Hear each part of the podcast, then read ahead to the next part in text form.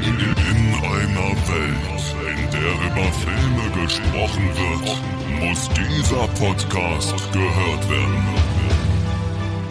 42, der Filmpodcast. Und damit herzlich willkommen hier zurück zu dieser wunderbaren neuen Folge vom 42 Film Podcast. Mit dabei Marcel Ecke-Tinendo. Guten Tag. Und auch mit dabei Timon, aka Klängern. Hallöchen. Guten Tag. Dankeschön. Vielen Dank. Danke. Ja, Schön, ja, dass wir wieder da ja. sind. Wir sind wieder da. Yippie ki Ja. wir wünschen euch natürlich mal wieder einen wunderschönen Montag. Ich hoffe, ihr habt den Kater ausgeschlafen von letzter Woche. Ähm, ja, muss auch mal sein, ne? Eine Woche schlafen tut auch mal gut. Genau. Wir können uns direkt am Anfang mal bedanken bei euch. Vielen Dank äh, für alle Leute, die jetzt weiterhin neu dazugekommen sind. Wir waren Ja. jetzt bei Spotify auf Platz 15 der Filmcharts. Ähm, Yes. Vielen Dank an alle Leute, die hier bewerten und die vor allen Dingen auch folgen, weil das ist für die Charts auch immer sehr wichtig. Also, ähm, falls ihr das noch nicht tut, macht das gerne. Und ähm, wir haben quasi als Dankeschön äh, eine, eine große Ankündigung mal wieder für euch. Aber nur deswegen. Genau, ja, Also folgt gefälligst weiter. nee, wir haben tatsächlich eine große Ankündigung auch abseits dessen. Und zwar ähm, hatten wir jetzt ja schon länger kein äh, Event mehr. Ja, wir hatten unser letztes Event, wann war das? Im Oktober?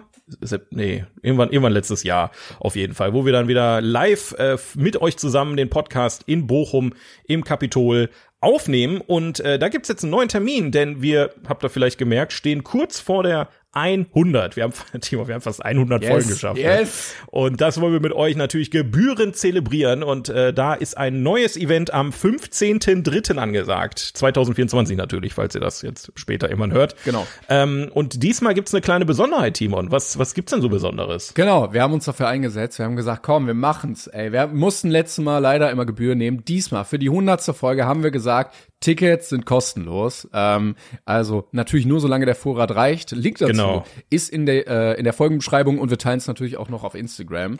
Ähm, und auf 42podcast.de ist immer, falls ihr irgendwo mal irgendwo auf der Straße seid und oh, verdammt, wie hieß der Link nochmal? Und dann einfach 42podcast.de, da findet das auch im Linktree auf jeden Fall.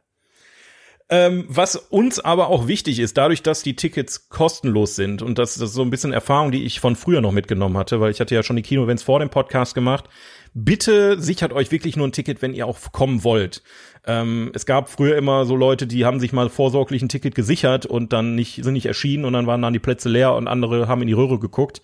Dementsprechend äh, sichert euch ein Ticket, wenn ihr wirklich kommen wollt. Und falls ihr vorher merkt, okay, ich bin krank oder mir ist das dazwischen gekommen, dann könnt ihr die Tickets auch wieder stornieren auf der Seite. Dementsprechend äh, wäre cool, wenn ihr an uns denkt und an die Leute, die dann vielleicht auch ein Ticket haben wollen, dass wir da nicht nachher vorm leeren Saal sitzen oder so. Genau. Und falls ihr dann da seid und euch denkt, boah, wie geil ist das, dass ich hier kostenlos sein kann, vielleicht äh, habt ihr ja Bock auf ein Getränk oder ein Snack oder so, das hilft, ähm, das Kino zu unterstützen, die uns da sehr entgegengekommen sind, dass wir das ähm, für euch kostenlos ermöglichen können. Alle dreien, alle dreien. Super leckere Sachen haben die. Genau. So viel kann man euch sagen. 15.3. Link einfach abchecken und äh, ja, jetzt äh, Wir freuen uns. Jetzt, ja. jetzt können wir auch starten wieder mit, äh, mit dem restlichen normalen Teil. Bevor äh, wir aber mit Filmen und so loslegen, wollte ich einmal ganz kurz sagen, ähm, es ist Ja. eine kleine Meldung rausgekommen, die mich äh, ein wenig verwundert hat, aber es zieht doch jetzt größere Kreise, denn als wir letztens zusammen im Kino waren, lief auch ein Trailer zu Madame Web. Ich weiß nicht, ob du dich noch erinnerst. Ah, ja, ich hab's auch gehört, ja. Und äh, ich, ich ähm, saß da und hab mir den angeguckt und dachte mir, hm, Also nicht den Film, den Trailer. Ne? Genau, den Trailer. Und dachte Ja, mir, hm, ja. der sieht ja jetzt gar nicht so mega scheiße aus. Also vielleicht Mhm. ist das ja mal wieder was. Und jetzt sind Kritiken rausgekommen dazu. Und ei, ei, ei, ei, ei, ei, ei. Also, das ist ja, das ist, also, das könnte wirklich der schlechteste Superheldenfilm aller Zeiten werden. Ähm, die Kritiken Ja. waren teilweise von den Leuten, die schon drin waren, ähm, das ist schlechter als Morbius. Ja, da, das ist schon eine Äh, Ansage. der ist bei IMDb gerade mit 3,9 bewertet und hat einen Metascore Um von Gottes 28. Willen. um Gottes Willen. Ich, aber ich, also es ist so, so random, weil der Trailer sah doch gar nicht mal schlecht aus. Fand ich Die nämlich auch. Weil wir haben ja gesagt, irgendwie, ja, mach doch vielleicht wieder ähm, so kleinere Geschichten und so, aber Ja. also das war ja Wie kann man das denn so gegen die Wand fahren? Die Grundidee ist doch super gewesen. Also, oh, Junge, also, was ist mit, was ist da los? Ich meine, ist ja jetzt nicht, hat ja nicht Marvel alleine verbraucht. Diesmal ist ja Sony auch mit im Boot, ne? Also, Disney können wir jetzt nicht alleine dafür rügen, aber Da, also wirklich, ja, da, damit hatte ich jetzt nicht gerechnet, aber Nee. äh, ich musste das einmal loswerden. Der, der wird wohl ein richtiger Reinfall werden. ja, weil können wir, die, die, die schlechtesten Marvel-Filme ranken, dann die, die untere Reihen irgendwie mal füllen. Aber es war jetzt auch lang genug, genug gute Marvel-Filme. Jetzt müssen auch mal, das muss ja auch irgendwie ausgeglichen sein, ne? Die, die Waage ist sehr auf eine, auf eine Seite äh, rübergeschwungen. Ja. Jetzt muss das auch mal irgendwie wieder in, in, in Gleichgewicht kommen, ne? So wie das im MCU auch immer ist. Genau. Immer alle im Gleichgewicht, Leute. Die haben sich an Thanos ein Beispiel genommen und haben gedacht, jetzt machen wir auch mal zehn Kackfilme. Nur leider können die nicht schnippen und die Filme wieder löschen. Das geht leider nicht. Die sind in unseren Köpfen schon drin. Aber den Film werde ich mir auf jeden Fall reinziehen. So viel kann ich sagen, weil äh, so ein, also ich, ich habe ja nichts zu verlieren. Bei bei Ant-Man and the Wasp, nee, wie hieß das? Nee, Quantumania war es ja. Ant-Man and the Wasp, Quantumania. Der, der knackige Da- Titel. Ja, da war ja so ein bisschen noch Hoffnung drin. Aber wenn du jetzt in so einen Film reingehst und weißt, der ist absolute Scheiße, dann kannst du den viel viel besser genießen auch. Stimmt, ja, ja, ja. Also jetzt macht er vielleicht wieder Bock, weil er so scheiße ist. Richtig, richtig. Da kann man dann schon mit einem Bierchen sich ein bisschen kaputt laden im Kino. Vielleicht. Ich weiß es nicht. Vielleicht ist er aber auch einfach nur saulangweilig. Dann ist natürlich dann Ja, das wäre doof. schlecht. Ja. Tja. Schön. Ja. Naja, aber Timon, was hast du denn außer ähm, äh, dem Trailer von Madame Web gesehen Ja, letzte Woche? ähm, ich hatte es vor einiger Zeit schon angekündigt. Es ist ein Langzeitprojekt. Ich habe wieder einen James Bond Film geguckt. Ey, alleine oder mit Freunden? Ja, ich war krank. Also ähm, die haben alle hast- zusammen geguckt und ich habe dann alleine äh, nachgeguckt. Leider, leider. Du Armer. Ach du Scheiße, die haben ohne dich weitergeguckt einfach. Ja, der Termin stand und ähm, ich wollte jetzt nicht das alle für mich absagen und dann. Das finde ich, das finde ich frech. Das finde ich jetzt wirklich frech. Die hätten sich ja alle bei dir ins Schlafzimmer aussetzen können. Ja, stimmt. Alle um ein Bettchen rum. Ja. da gibt's auch Lö Mittel und Wege. Aber erzähl mal, welchen hast du denn gesehen? Genau, ähm, der mittlerweile dritte, äh, nämlich Goldfinger, also der wahrscheinlich Ah. ikonischste Bond, ähm, den es in dieser Reihe gibt. Der hat sogar, Ja. ja. ich sehe gerade, der hat sogar einen Oscar gewonnen. Was? Jetzt muss ich mal gucken. Aber nicht nur für beste Filmmusik oder Ah, Best so. Ne? Effect, Sound Effects, okay. Sound, Soundeffekte. Okay, ja. also Soundeffekte, muss ich sagen, waren wirklich top, top in dem Film. Hat gut an sich angehört, da sagst du. Ähm, ja, ja, top. Ähm, nee, aber genau, der, der dritte und wahrscheinlich der ikonischste ähm, mit Sean Connery. Und da merkt man, die haben jetzt noch mal mehr Budget bekommen und so. Ähm, es geht um James Bond, der ähm, einen Auftrag bekommt. Und zwar ist der Antagonist ein, ein äh, gespielt von einem Deutschen. Gerd Fröbe heißt er. Ähm, spielt den, den Bösewicht auch sehr cool. Ähm, Goldfinger heißt er nämlich. Ich weiß gar nicht, wie heißt er denn? Ah, ja. Wie heißt er denn mit Vornamen? Jochen. Jochen Aurek. Goldfinger. Aurek. Also er ist echt Goldfinger mit Nachnamen. Ja, ja, genau. Und Okay. der ist ähm, Goldhändler und vor allen Dingen auch äh, illegaler Goldschmuggler. Also der, der schmuggelt Gold, schmilzt das ein und so. Und sein Ziel ist, ganz viel Gold selber zu besitzen und dann in Fort Knox die Goldreserven zu verunreinigen radioaktiv, damit sein Gold richtig viel wert ist. So, also man, mer fuck, man merkt, Alter. so irgendwer in der Kreativabteilung dachte sich, was ist die Idee, auf die wir am wenigsten kommen können? Aber Das klingt auch, also wenn man das jetzt mal so innerhalb der Story sieht, so der, der, der Junge ist einfach als Kind so hat gedacht, ich heiße Goldfinger, ich muss irgendwas mit Gold machen. ging nicht anders. nee, ging nicht anders. Er ist eigentlich in, in die Wiege schon gelegt worden. Äh, man muss aber doch dazu sagen, dass das der letzte Film war, wo Ian Fleming auch dabei war. Ähm, der war auch im Set und so teilweise. Das ist ja der Autor von James Bond, also es beruht ja auf Ja. den Büchern. Äh, der ist dann irgendwie kurz bevor der Film ins Kino kam gestorben. Ähm, danach war der dann nicht mehr dabei. Aus offensichtlichen Gründen. Verstehe Ähm, ich nicht. aber- hat er, ganz kurz, hat, hat er denn die nachfolgenden Filme auch schon geschrieben gehabt? Oder ist der, ich also hat er die Bücher alle geschrieben gehabt und hat dann nur, war dann Teil des Drehbuchs und hat das mit aufbereitet? Oder ist er, sind alle danach entstandenen Bonds im Prinzip äh, außer anderen Fremdenfeder entstanden? Ich gucke gerade mal. James Bond Romane. Okay, also der hat bis 64 Bücher geschrieben. Und äh, neun, Goldfinger hat er zum Beispiel schon 59 geschrieben. Thunderball 61. Äh, Casino Royale war der, das allererste Buch von 53. So. Das war das erste Buch. Ja. Krass. Ja, ja. Oder Moonraker auch von 55. Der kommt ja dann auch viel später als Film erst raus. Ja. Ähm, okay, also der hat dann tatsächlich die Ideen alle schon gebracht und die Leute danach äh, haben dann einfach nur das Drehbuch dann aus dem Roman. Genau, richtig. gebaut. Ja. Ja, okay. ähm, und man merkt, das ist so ein Kipppunkt, weil der schon ein bisschen professioneller ist auf jeden Fall als die ersten beiden und der auch deutlich mehr Budget hat und du merkst, okay, die haben so gemerkt, was gut funktioniert und das weiter aufgebaut. Aber er ist manchmal immer noch so ein bisschen trashig und auch ein Produkt seiner Zeit, würde ich jetzt mal sagen. Also James Bond trifft das erste Mal indirekt auf Goldfinger, indem er in einem Hotel ist und sieht, dass Goldfinger einen anderen beim Kartenspielen betrügt, indem eine Frau oben auf dem Balkon sitzt und dem anderen mit dem Fernglas in die Karten guckt. Und das erste, was Bond macht, ist natürlich da in die Wohnung zu gehen und diese Frau erstmal flach zu legen, weil Weil so macht man das als James Bond. Wuhu!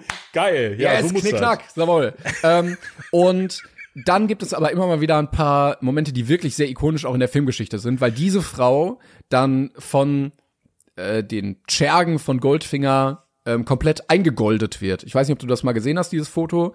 Ähm, die wird quasi nee, mit Gold überzogen und liegt dann da auf dem Bett und ist dann gestorben daran, weil die Begründung ist, die Haut kann nicht atmen. Ist auch so ein Ding, was, glaube ich, mal bei den Mythbusters und so irgendwie mal getestet wurde, ob man da wirklich dran stirbt. Ah, ich sehe, ja, ich sehe die Fotos, okay. Also die hat noch quasi, die, die war dann nur golden, die hat dann einfach weitergemacht wie vorher auch, nur ist dann. Genau, die Haut kann dann nicht mehr atmen und dann stirbt man. So, die, so die Begründung im Film. Und du hast immer wieder äh, Momente, die in der Filmgeschichte sehr ikonisch geworden sind. Auch der, der, ähm, ja, Handlanger von Goldfinger, dieser Asiate mit diesem Hut, der dieser Statue den Kopf abschlägt mit seinem Hut, ähm, oder der Fight in Fort Knox, ähm, also so ein paar sehr ikonische Sachen, oder wo James Bond gefesselt sitzt und äh, dieser Laser ihn fast aufschneidet. Und du merkst auch an den Sets, die, die haben deutlich mehr Effort reingesteckt. Also Fort Knox wurde nachgebaut und die kämpfen dann dann zwischen diesen Goldbarren und so. Ähm, große Sets von, von Militär, ähm, ja, wie nennt man das? Militärplätzen, äh, Soldaten und so, die dann da Ja, ja, ja. schachmatt gesetzt werden von Goldfinger, damit sie nicht eingreifen können. Also ähm, viele Komparsen, äh, eine große Schlacht gegen die ähm, Helfer von Goldfinger zwischen den Soldaten und so. Das ist schon sehr aufwendig gemacht. Da merkt man auch, okay, die haben wirklich Potenzial gesehen in der Reihe, das weiter ausgebaut und auch dieses Gadget-Ding ist viel größer geworden. Also wo er im Teil davor noch so einen Koffer hatte, hat er jetzt ein ganzes Auto mit GPS, mit Schleudersitz, mit Maschinengewehren Yeah. vorne drin. Ähm, und sie haben wirklich da so den Grundstein gelegt für diese ganzen Sachen, die Bond ähm, ja dann am Ende auch so ein Cool. bisschen auszeichnen und ikonisch machen. Handlung kann man sich drüber streiten. Äh, äh, Finde ich ein bisschen an den Haaren herbeigezogen. Ah, ähm, Antagonist. Der heißt aber Goldfinger, deswegen Ja, sammelt ja. er Gold. Das Ähm, macht doch Sinn. Aber Be Gerd Fröbe macht das wirklich sehr, sehr cool. Also den, dem habe ich das auch voll abgekauft. Sean Connery ist auch charismatisch. Ja, dann gibt's also diese Frauensachen immer. Ah, dann gibt's noch mal eine Szene, ähm, wo er eine verführen möchte. Die sagt nein, er sagt doch, sie sagt nein, er sagt doch, sie sagt nein. Und dann irgendwann doch, nachdem er sie doch geküsst hat, merkt sie, ah, jetzt habe ich doch Lust. Man könnte es als Vergewaltigung zählen. In dem Fall äh, konnte sie seinem Charme nicht widerstehen, offensichtlich. Großartig, ja, Ja, klar. Ist auch James Bond. Ist auch James Bond natürlich, also keine Ahnung, ob man sagt, ja, muss man als Zeitgeschichte sehen, ich weiß es nicht.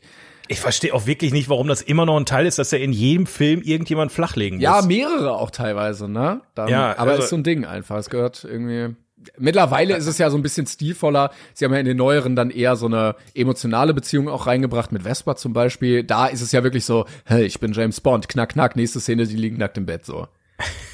Ja, aber trotzdem, es ist so, weiß nicht, also ja, es ist ein Element, was in jedem Film irgendwie vorkommt, aber es ist so, kein Pokémon-Fan sagt, ey, Team Rocket muss auf jeden Fall in jeder Folge dasselbe machen. Weißt du, ja, doch, doch, doch. Also wenn sie nicht einen Schuss in den Ofen haben, so dann ist es. ja, ja, ja, also. Aber würdest du jetzt, würdet ihr in der Gruppe, da, da habt ihr bestimmt auch schon mal drüber gesprochen, würdet ihr in der Gruppe jetzt sagen, ist es ein relevanter Teil von einem James Bond-Film, dass er, dass er irgendeine alte flachlegt? Also ich glaube, es ist damals ein relevanter Teil gewesen, dass Männer doch Bock hatten, ins Kino zu gehen, weil man natürlich äh, die Damen etwas leicht bekleidet auch sieht. Ja, aber das ist ja genauso dieselbe Diskussion wie bei dem Scrolling-Text bei Star Wars am Anfang. Genauso wie jetzt. das- ja, aber nackte also das Haut so zieht, das zieht schon mal ein bisschen mehr noch. Und das ist dieses Playboy-Image, was so dafür sorgt, dass du also es gibt ja viele, die das sehen und so sein wollen wie James Bond, ne? Also Anzug, Uhren, Gentleman, Frauen und so. Und das ist halt ein erheb erheblicher Teil davon. So, Ja, dieses- ich dieses kann mir aber nicht vorstellen, dass, dass ein erwachsener Mann, äh, gibt's ja wirklich, ne, ist ja nicht so, dass es das nicht gibt, aber so ein erwachsener Mann steht da und sagt, ich will wie James Bond sein, ist halt, Ja, ja, doch, das war, das war schon sehr ikonisch damals. Der war Influencer.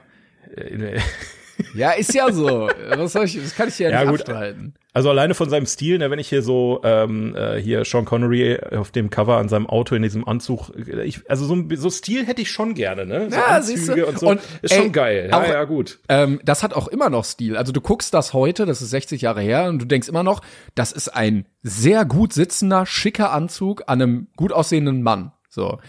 Ja, Das ja. funktioniert einfach.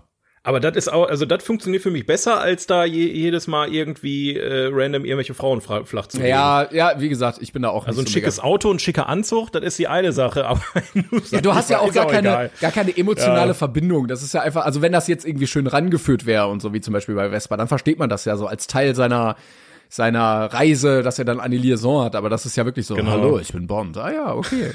Ja. Aber Und du dann hast, Gesichter aufeinander, wie immer. ja, genau. Aber du hast zum Beispiel auch hier sehr ikonische Sachen, die das erste Mal vorkommen. Ähm, das erste Mal trägt er, glaube ich, Rolex hier. Und das erste Mal fährt er Aston Martin. Und das ist, Ah. ähm, sind so zwei Sachen, die natürlich auch sehr repräsentativ für Bond waren. Er trägt ja mittlerweile Omega, aber das war natürlich auch so ein, also so allein diese Uhr ist so wichtig immer in dieser Bond-Geschichte und das Auto. Ähm, Ich find's auch spannend, dass äh, ich weiß jetzt, also ich kann es jetzt geschichtlich überhaupt nicht einschätzen, aber ich könnte mir vorstellen, dass ähm, Goldfinger vielleicht auch einer der ersten Filme war, in denen Product Placements so völlig normal sind. Weißt du? ja, ich Das- glaube, also, ich glaube, die haben einen Deal gemacht. Ja, ja. Das war. Ja, ja, weil das ist ja, wenn, wenn du über über ähm, Werbung in Film redest, redest, musst du über James Bond reden, weil ne, Voll, Aston Martin, ja, ja. Ähm, Gin, wie, nee, nicht Gin, Martini, ähm, dann halt die Rolex etc. Das, ist, das sind ja alles so Marken, die sich da im Prinzip eingekauft haben, die sich aber sehr gut auch in die Geschichte integrieren. Ne? Und das könnte auch sein, dass dann Goldfinger vielleicht auch so der, einer der ersten Filme war, der da ähm, in der Hinsicht schon gearbeitet hat, um den Film zu refinanzieren. Ne? Ja, und der hat auch sehr große Sets. Also ähm, da- das war, glaube ich, auch schon teuer. Ich habe jetzt gerade mal geguckt. Ähm, der davor, Liebesgrüße aus Moskau, hat zwei Millionen gekostet. Das war ja für damalige Verhältnisse unter Inflationsaspekten viel wahrscheinlich. Ja. Äh, Goldfinger hat drei Millionen gekostet. Also sie haben noch mal 30 oder 33 Ein Prozent mehr Budget bekommen. Ja. Ähm, Liebesgrüße aus Moskau hat 24 Millionen eingespielt, Goldfinger 51 Millionen. Also das hat sich Boah, auf jeden ja, Fall äh, rentiert. Und er hat zum Beispiel auch eine sehr geile ähm, äh, Bösewicht-Base. Also da ähm, lädt er dann alle ein und zeigt denen so seinen Plan, wie er dann Fort Knox einnehmen möchte. Und dann drückt er auf den Knopf und dann verriegeln die Fenster und es äh, Tische drehen sich und Modelle entscheiden und eine Bar und so. Also das ist schon das ist auch irgendwie cool gemacht. Also ich verstehe, dass man das sieht und du hast sofort dieses 60er Jahre Agentenfilm-Gefühl da so drin, weißt Geil. du? Das, das fühlt sich alles noch sehr, sehr haptisch an. Es ist ein bisschen künstlich alles. Also du merkst, okay, du bist gerade hier in einem Film, aber irgendwie ist es trotzdem mit Charme. So. Das finde ich aber auch immer gut, wenn man halt so dieses fiktive, dieses fiktive Element halt immer noch merkt, ähm, weil ich will, wenn ich einen Film gucke, ja keine Realität abgebildet sehen eigentlich. Genau, ne? ja. Und du hast jetzt auch mittlerweile über drei Filme dann so Running Gags, also Miss Moneypenny, die Sekretärin von M, also James Bond Chef, die flirtet immer mit Bond. Und äh, dann gibt's immer bei denen im Büro eine Szene, wo irgendjemand ähm, einen Hut auf einen Hutständer wirft und der trifft dann natürlich. So, und das ist jetzt Ja, klar. Na, wenn das jetzt das dritte Mal schon ist und so, und ähm, dann, dann etabliert sich das auch. Und das ist, glaube ich, auch so das, was so ein bisschen den Reiz ausmacht, dass du immer die gleichen Elemente vielleicht ein bisschen anders hast, die sich dann über so einen langen Zeitraum dann äh, da so ziehen. Also, ähm, ja, Der Hutwurf ist ja auch der quasi der Bottle, Bottle Flip der 60er Jahre. wahrscheinlich, ne? das stimmt. Du hast auch hier wieder Szenen, wo du dir denkst, warum dreht ihr das vor Greenscreen und stellt euch nicht einfach neben diesen Hotelpool, aber naja, aber ähm, er fühlt sich sehr dynamisch an. Ähm, die Story ist zumindest auch sehr stringent, also du hast nicht viel nebenbei, wo du denkst, oh, warum habt ihr das denn eingebaut? Der geht auch nur 1,50. Ähm, ich fand den unterhaltsam, ein paar Aspekte habe ich gesagt, ja, könnten auch weg sein, ähm, aber ich habe dem eine 7 gegeben. Der ist Ja, mit, okay. mit äh, 7,7 bewertet und äh, ich bin froh, dass ich den jetzt endlich mal gesehen habe. Cool. Ja, 7,7 ist aber auch schon stark, ne? Also ich sehe gerade, ich glaube, also hier läuft so ein Video durch. Casino Royale ist in dem Video auf einer 8. Ich weiß gar nicht, ob das Ja, das ist, auch, das ist auch der bestbewertetste. Ich habe auch ein bisschen Schiss, weil die, die jetzt kommen, also ähm, hier Feuerball, man lebt nur zweimal und so, Ja. die sind alle eher mit einer 6 bewertet und ja, Tja. ich, ich neige dazu, tendenziell wohl ein bisschen schlechter zu bewerten. Also die ersten beiden sind mit 7, 2 und 7, 3 bewertet. Ich habe beiden eine 6 gegeben. Äh, da habe ich ein bisschen Schiss, dass ich da eher auf einer 5 bin oder so. Aber mal gucken, ich lasse mich überraschen. Ähm, und dann wird's natürlich spannend, wenn dann irgendwann nicht mehr ähm, Sean Connery da ist. Ich weiß gar nicht, wie viele der noch gemacht hat. Weil das ist, glaube ich, Ja. auch das, was den Reiz ausmacht, dass neue Schauspieler dann kommen, ähm, die das dann neu interpretieren. Ja, das kenne ich ja so ein bisschen von Doctor Who, ne? Ich bin ja Doctor Who-Fan und da Ja, ja, genau. freut man sich im Prinzip auch immer, also Natürlich vermisst man, wenn man den Darsteller äh, oder die Darstellerin dann sehr mochte, natürlich immer ähm, quasi die die vorherige Person auch irgendwie. Aber man freut sich ja schon immer so, wie wie ist es jetzt anders? Wie fühlt sich's anders an? In welche Richtung geht die Sache jetzt? Ne? Ja. Richtig. Aber ja. ich kann mir auch vorstellen, wenn du jetzt sagst, du hast Angst vor den nächsten Film. Ja, nicht Angst, aber Ja, aber ich, ich glaube, bei James Bond ist auch viel ähm, im Prinzip Nostalgie dabei, dass wenn du sagst, ähm, ich habe jetzt mal alle Filme gesehen, dann denkst du zurück, welche Filme habe ich gesehen und dann dann kommen dir die Filme vielleicht besser vor, als sie eigentlich waren beim ersten Mal schauen. Also ich, ich könnte mir vorstellen, dass wenn du ein James Bond Fan bist, dass du dann halt so Liebesgrüße aus Moskau und so weiter noch mal aus einem ganz anderen Ja, ja. Blickwinkel siehst, wenn du alle Filme gesehen hast, ne? Und dann vielleicht auch dann im Prinzip besser bewertest oder besser im Sinn hast. Deswegen äh, genießt halt einfach, ne? Man kann jeden von den Filmen nur einmal zum ersten Mal gucken. das stimmt. Und äh, da würde ich mich jetzt gar nicht so versteifen, dass das irgendwie schlecht wird oder schlechter. Aber ja, ich verstehe, was du meinst. Ja, es gibt dann, also ich glaube, Ja. zwei kommen noch mit äh, Sean Connery. Dann kommt Lazenby. Ich glaube, der hat nur einen gemacht, wenn ich das gerade sehe. Der, der sagt mir auch gar nichts. Dann der sind sie wieder auf Sean Connery gegangen. Einen hat er, glaube ich, noch gemacht. Der wurde ja dann auch älter. Und äh, dann kommt, äh, heißt der Roger Moore? Roger Moore, genau. Genau, Roger Moore. Und da bin ich dann auch gespannt, weil ich glaube, dann, das sind, ist dann so Mitte, Ende 70er. Da ist dann, glaube ich, die Qualität noch mal ein bisschen höher. Hoffe ich. ich sehe gerade, ich sehe gerade nämlich hier nebenbei, wenn so ein Trailer läuft.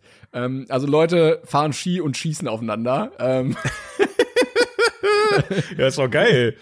ja. Da musst du halt den Trash-Faktor einfach noch so ein bisschen in dich aufsaugen. Ja. Ja. Da musst du einfach dann genießen, dass es einfach bescheuert ist in dem Moment. Wahrscheinlich. Aber ich habe mich sehr gefreut, ähm, dass Gerd Fröbe als jetzt muss ich mal genau, er ist Deutscher, ja, dass der da damals schon 64 ähm, die Chance hatte, in so einem großen Film mitzuspielen. Der ist aber, der sieht aber auch wirklich witzig aus. Ja, ich glaube, ich äh, irritiert, äh, war etwas irritiert, weil die sagen, glaube ich, im Film, wenn ich mich nicht getäuscht habe, er ist Engländer, er wirkt aber nicht wie ein Engländer. Und wenn du das auf Englisch guckst, dann, ich habe mal umgeschaltet, weil ich guck Ja. die eigentlich alle auf Deutsch, ähm, weil wir die auch in der Gruppe auf Deutsch gucken und damals in Deutschland liefen die auch nur auf Deutsch im Kino und so. Und dann dachte ich, komm, guckst es so wie damals die Leute es hier geguckt haben. Ja. Ähm, und der hat im Englischen halt auch voll den Akzent. Also ich weiß nicht, wie du einem verkaufen willst, dass der Engländer ist, aber aber die sagen auch im Englischen, dass er ein Engländer ist. Ja, das hat die du- Szene, die Szene habe ich jetzt nicht auf Englisch geguckt. Ja, okay. Aber kann natürlich, ist ja oft, dass sie dann sagen, es it's a German oder auf Deutsch, ja, ist ein Österreicher. das, ist, das ist sehr verwirrend oft. Aber ich habe auch gerade nachgeguckt, der hat auf jeden Fall, also äh, Gerd Fröbe hat auch Räuber Hotzenplotz gespielt. Echt? Jetzt nicht in äh, Goldfinger, hast wahrscheinlich, also du hast nichts verpasst, aber in Räuber Hotzenplotz aus den 70ern. Ah, er hat in Räuber Hotzenplotz. Räuber Hotzenplotz gespielt. Ja, genau. Stark. ja, also ich habe Goldfinger gesehen. Stark, ey. Ich habe den auf jeden Fall mal auf meine Watchlist gepackt. Ich, ich bin ja nicht so der James Bond Fanatiker, aber ähm, Ja, ich glaube, ähm, ich kenne mich ja auch nicht mit allen aus. Wie gesagt, die danach, die kommen erst noch. Aber was ich so gehört habe, war immer, wenn man einen alten gucken will, dann am ehesten den, weil der so mit der ikonischste ist. ja, das glaube ich. Also die Bilder, die ich hier gesehen habe, die sehen auch sehr cool aus. Da habe ich schon Bock, irgendwie reinzugucken. Deswegen. aber ich- vielleicht packt es mich dann ja auch irgendwann mal mit James Bond. Ja, ich glaube, das ist jetzt auch nicht so ganz dein Fall, aber Ja, ich weiß nicht. Ne? Ich, ich, ich bin sehr vielseitig, sehr, sehr vielschichtig. Oh, aber ich habe gerade noch mal gesehen, weil ähm, ich dachte, hm, der war ja jetzt sehr erfolgreich und Feuerball, der danach kommt, der hat sogar 9 Millionen Budget bekommen. Also da haben sie gemerkt, so, oh, jetzt, jetzt Der geht's ab. Feuerball, der Film? Ja, der heißt auf Englisch wahrscheinlich Thunderball, genau. Habe ich noch nie gehört, ne? Sagt, also der muss ja wirklich richtig scheiße sein, wenn da nie jemand drüber redet. Und dann, man lebt nur zweimal, also you only Ja, live den twice. kenne ich wieder. Interessant, Fireball oder nee, was Thunderball. Ja, egal. Ich bin gespannt, was du sagst. Ich hoffe, dass du dann beim nächsten Mal wieder mit deiner Gang gucken kannst. Ja, ich sehe ich sehe gerade auch hier bei, bei Thunderball, ähm, der hat so ein, so wie Inspector Gadget, so ein Ding, wo er dann so wegfliegen kann mit, wie so ein Rucksack mit ja, mit Jetpack. Ich bin gespannt. Ja, Ach, ich werde berichten. Ich, ich, ich, also irgendwie, äh, wenn ich so an so Franchises denke, dann denke ich halt auch immer so an die Horror-Franchises. Ich, ich würde mir schon so einen Film von Bond wünschen, wo der dann, der in der Zukunft spielt, aber der in den 60ern gedreht wurde. Weißt du, was ich meine? So, so ja, wie, aber ähm, es gibt doch, ähm, wie heißt der denn? Moon, oder? Ist das Moonraker? Spielt der in der Zukunft? Ja, das weiß ich jetzt nicht. Ich habe den nicht gesehen. Ich weiß, ich höre immer nur, dass der total bescheuert sein also er soll, spielt auf jeden Fall im Weltall. Ich weiß nicht, Ja, gut, ja, klar. ab sofort gehört der Weltraum 007, steht ganz oben auf dem Plakat. Aber ich find's total feiern, wenn es einen Film geben würde, wo so James Bond in so ein Portal fällt und dann irgendwie in der Zukunft landet und dann da irgendwie für die, für die Queen dann irgendwelche Aufträge lösen muss. Aber geil, ja, geil fände ich aber auch, wenn sie mal wieder, also jetzt ernsthaft geil, ähm, die werden ja jetzt weiter neue produzieren, wenn sie mal einen heute produzieren, der so in den 60ern spielt. Und Boah, ja, okay. Ja, so rum, das könnte aber dann ein guter Film werden. Ja, das, ich richtig. meinte, das wäre ja völliger Trash wahrscheinlich. Genau, aber wenn ja, du die ganzen, recht, diese ganzen Krankheiten da aus der damaligen Zeit ausmerzt, dann ähm, könnte er, glaube ich, Ich muss auch ehrlich sagen, das würde mich mehr reizen, als jetzt noch mal einen aktuellen Bond zu sehen. Ja, mich auch. Weil du hast immer diese, das ist dann zu technologisch und so. Also Ja. Und äh, wenn du dann irgendwas hast mit Hacking und Smartphones und so, nee, mach mal wieder so ganz oldschool, ja. mal wieder, wo du mit so einem Abhörding im Busch sitzt und guckst, was der andere sagt. So. Wenn das die richtigen Leute machen, ne? Ich weiß nicht, war das in der, in der äh, vorletzten Folge hat doch Alper auch gesagt, dass ähm, Christopher Nolan auch ein, oder was Christopher Nolan Bond machen will? Nee, wer war das nochmal? Doch, war doch Nolan, ne? Ich glaube, aber äh, das wird ja nicht Oder passieren, ich glaub gerade? Ist egal, völlig egal. Aber ja, würde mich mal interessieren, das Franchise noch mal aus einem ganz anderen Blickwinkel zu sehen, andere Filmemacher, die dann eine neue Perspektive irgendwie reinbringen. Das wäre schon stark, wäre schon cool. Ja, und du bist dann auch nicht so gefangen, dass du immer noch krasser und noch abgespacer werden Richtig. musst. Weil ich glaube, gerade so die Zeit mit ähm, äh, Pierce Brosnan, ich glaube, da, da, da wurde auch schon ein bisschen, das wird schon etwas weird teilweise. Aber ich lasse mich überraschen. Ja. Ich denke gerade so direkt an Batman, weißt du, was ich meine? Du hast ja Batman jetzt auch auf so viele Arten und Weisen irgendwie interpretiert gesehen, ne? ob es jetzt Tim Burton war oder ob es jetzt Christopher Nolan war oder jetzt, ähm, wie heißt, wie heißt er nochmal, der äh, den, den neuen Pattinson. gemacht hat. Was? Robert Pattinson, oder? Ja, gut, der spielt, der spielt ihn, aber ich weiß gerade nicht mehr, wer, wer den Film. Äh, Ach so, du hatte. meinst den, du meinst den Regisseur. Den Regisseur, genau. Also, dass du so verschiedene Wege gehen kannst, wie du denselben Charakter interpretieren kannst. Und so einen total düsteren Bond wäre mal geil. Oder so ein, so ein, so ein ähm, ich sag mal, so ein Film-Noir-Bond wäre mal geil. Ja, ich meine, Ne, also, die, die haben das ja schon immer so gemacht, dass es ein Produkt seiner Zeit ist. Also das, was gerade so zu der Zeit vielleicht Stil, Mode und auch Thema war, das wurde ja da so reingepackt, so Ja. viel Kalter Krieg oder so auch. Ähm, und dann wäre so ein Rückblick mal was ganz anderes, also wenn du in einer anderen Zeit bist. Aber ich meine, der Retro-Trend ist ja auch da, so why not? Keine genau. Ahnung. Weil, wenn ich jetzt No Time to Die oder sowas mir einen Trailer angucke, erklär mir mal den Unterschied zu einem Mission Impossible. Also, Ja, ja, genau. Es, es, es Ja. sind natürlich die Elemente noch immer noch da, ne, aus den, aus dieser Reihe. Aber die, die rücken so in den Hintergrund, weil es halt einfach wie ein normaler Actionfilm aussieht. Es ist halt nichts Besonderes mehr dran. Das finde ich ein bisschen schade. Deswegen hat mich die Reihe auch so verloren. Ja, Der aber- Casino Royale fand ich geil, aber Aber ähm, Ja. weil ähm, Daniel Craig ja auch eher so ein Mission Impossible Darsteller war. Also der hat das nicht so mit so einer Lässigkeit gespielt. So Sean Connery Ja, hat immer so ein, so ein verschmitztes Grinsen im Gesicht und für den ist alles immer ganz locker und so. Also manchmal auch zu locker, dass du dir denkst, so ja, das ist jetzt natürlich etwas lächerlich, ja, der Situation nicht angemessen. Aber Daniel Craig ist immer sehr ernst und auch ähm, teilweise dann gezeichnet und so. Und das ist dann natürlich eher in die Richtung äh, Burn, B B Actionfilme, Mission Impossible, sowas. Ja, ja, ja. Ja, mal sehen, wo die Reise hingeht. Vielleicht ist ja der neue, neue Hauptdarsteller dann vielleicht auch eine, eine Richtung, die schon reicht, um das Ganze nochmal in eine andere Richtung zu drehen. Wir werden sehen. Ich glaube schon. Bin gespannt. Ja, was hast du denn geguckt?